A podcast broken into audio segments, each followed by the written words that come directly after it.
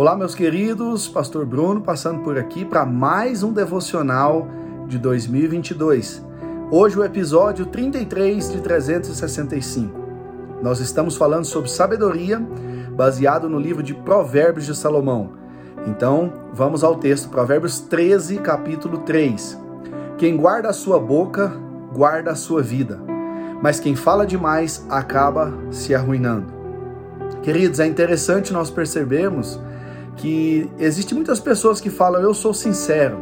O que eu tenho para falar, eu falo na lata, eu não guardo para mim, eu falo na cara. E às vezes nós nos confundimos a, a sinceridade com falta de educação.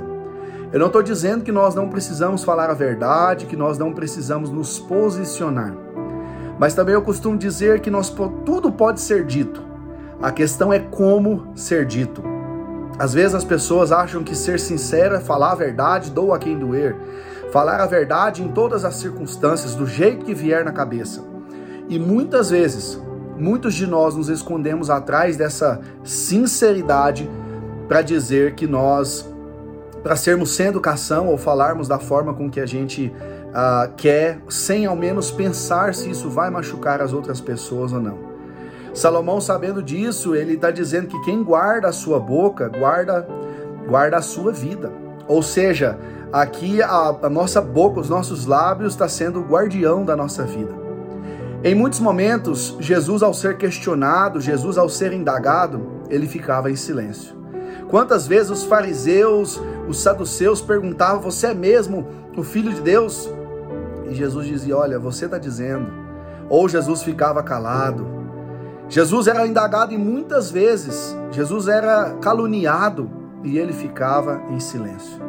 Muitas vezes em nossas vidas é melhor nós nos calarmos, é melhor nós deixarmos a nossa sinceridade, a nossa arrogância de lado e simplesmente deixar que o Senhor nos defenda. No mês da sabedoria, eu convido você a refletir, a pensar duas, três, quatro vezes antes de falar qualquer coisa. Se às vezes você está sendo caluniado, deixe o Senhor te defender.